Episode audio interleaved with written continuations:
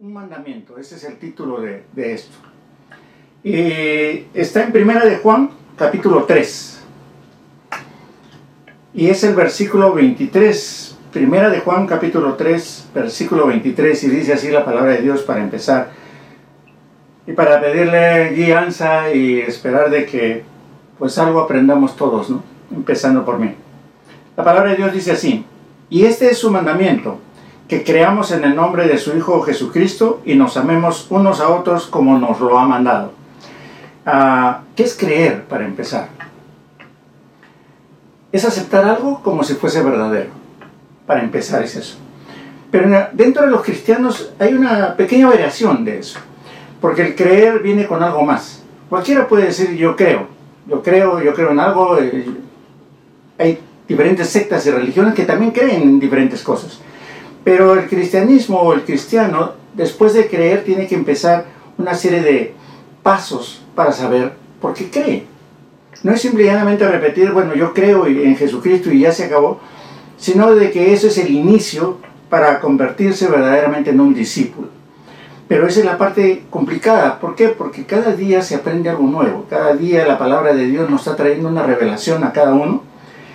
Y eso nos hace de que si verdaderamente somos sus discípulos, va a llegar un instante, ustedes recordarán cuando iban a hablar este, Jesús sobre las bienaventuranzas. Dice que se subió a un lugar alto y sus discípulos lo siguieron.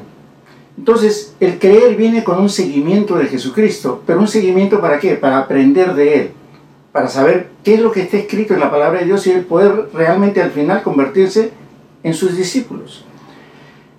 Al convertirnos en sus discípulos viene la segunda parte, en donde dice, y nos amemos unos a otros.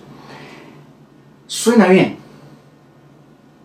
parece simple, pero es tremendamente complicado. Porque, querámoslo o no, podemos decir, hermano, yo te quiero con todo mi corazón, pero muchas veces es de labios para afuera, porque los sentimientos son diferentes. ¿Pero por qué? ¿Por qué sucede dentro de las iglesias este tipo de cosas en que a veces es complicado que nos amemos los unos a los otros? Y esto empieza de mucho más atrás. No empieza simplemente este, en, en este momento, en una iglesia o en cualquier iglesia que usted puede decir, no, no, no, yo, yo sí, te quiero mucho y todo, pero realmente es complicado. ¿Por qué? Porque hay otras cosas en nuestro interior, situaciones propias de nosotros. Y si usted recordará, estaba en el Señor con todos sus discípulos y la mamá que uno de un par de ellos va y le pregunta al Señor o le dice al Señor o le pide al Señor, no te olvides que cuando estés en tu reino, pues que uno de mis hijos esté a tu derecha y el otro esté a tu izquierda. Los demás discípulos que escucharon eso, lógicamente se enojaron. Entonces empezó que una pugna por estar en un lugar de preeminencia querían estar a la derecha. Y el mismo Señor les dice, yo no soy este, a quien, quien te va a dar el lugar, pero nosotros queremos un lugar de preeminencia. ¿Para qué? Para recibir el aplauso. Entonces, cuando comenzamos a ver ese tipo de cosas, complica el poder decir, pues hermano, yo te quiero. Porque de repente tú estás queriendo tomar mi lugar y a mí no me gusta. Entonces se complica el, ¿nos amamos? Puede ser de labios para afuera, pero realmente en nuestro ser interior estamos sintiendo ese amor por la otra persona. O simplemente es un cliché que utilizamos porque como sucede a veces, llega usted a la iglesia y le dice, hermano, ¿cómo está? Bendecido, hermano. Pero muchas veces nos estamos cayendo a pedazos por dentro. Pero no tenemos la suficiente confianza, y ahí es donde amémonos los unos a los otros también, para poder decirle al otro hermano, hermano, me está pasando tal cosa. Quisiéramos, deberíamos pero no existe la confianza. ¿Por qué? Por justamente ese tipo de conflictos que comienzan a haber dentro de las mismas personas que están en el cuerpo de Cristo. Si estando con Jesús, imagínense lo que sucedió, imagínense cómo se sintieron en ese instante los otros diez discípulos. Cuando escucharon, oye, este, él se quiere sentar, mira, a la derecha y al otro a la izquierda, y bueno, ¿qué nos toca a nosotros? ¿Qué nos toca a aquellos que estamos haciendo lo mismo. ¿Cómo llegamos a ese momento?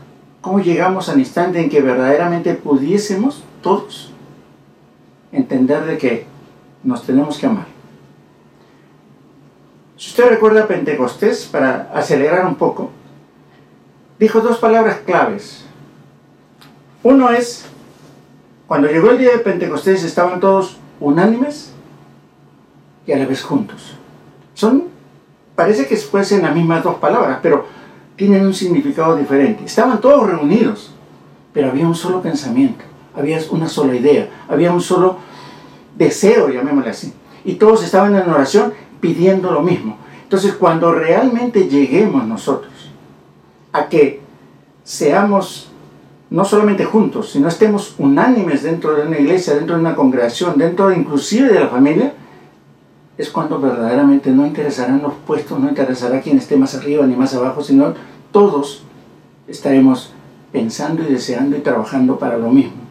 Mientras tanto, seguiremos con los problemas.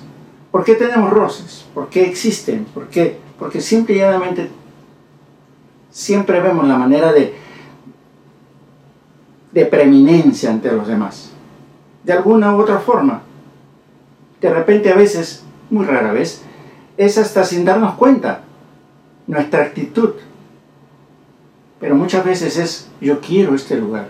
Yo, ¿por qué no yo? ¿Y por qué tú sí? Entonces eso comienza a crear qué? Una división. No se nota muchas veces, porque estamos todos juntos y comemos juntos y, convivimos juntos, pero no estamos, lo que dice el versículo que leí, amándonos los unos a los otros. Lo que es más triste, como yo os he mandado, dice el Señor. O sea, es una orden que nos da. Entonces nosotros tenemos que comenzar a, luchar por eso. ¿Pero por qué? Y ya para acabar, por algo bien sencillo. Juan 10, Juan 10, 16, y eso sí se lo voy a leer, dice una cosa así.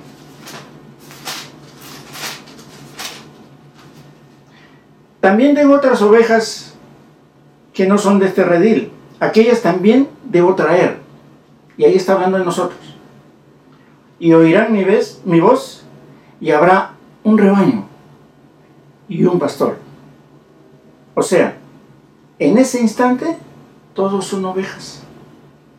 No hay una más arriba ni una más abajo. Todas están en el mismo nivel. Entonces, al ya no haber conflictos, podemos llegar a saber de que habiendo un solo pastor, vamos a amarnos todos. ¿Por qué? Porque todos estamos ahora sí juntos y unánimes, que es a donde debemos de llegar. En la unidad del cuerpo de Cristo, pero en, en corazón y en sentimientos y en palabra y en obra. ¿Para qué? Para que usted y yo podamos hacer crecer la iglesia de Jesucristo. Para que crezcamos como cuerpo de Cristo, porque hay una cuestión. Usted puede ser mano, usted puede ser pie, usted puede ser rodilla, usted puede ser orejas. El único problema, que el único cerebro es Cristo. Y si Él no da la orden, ninguno de los cuerpos se mueve, aun porque quisiera estar más arriba o más abajo, si la cabeza no está ahí, el cuerpo no es nada.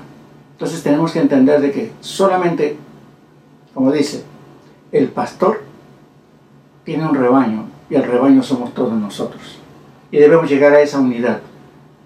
Luchar por la unidad, trabajar por la unidad para que crezca verdaderamente el cuerpo de Cristo. Muchas gracias. Buenas noches.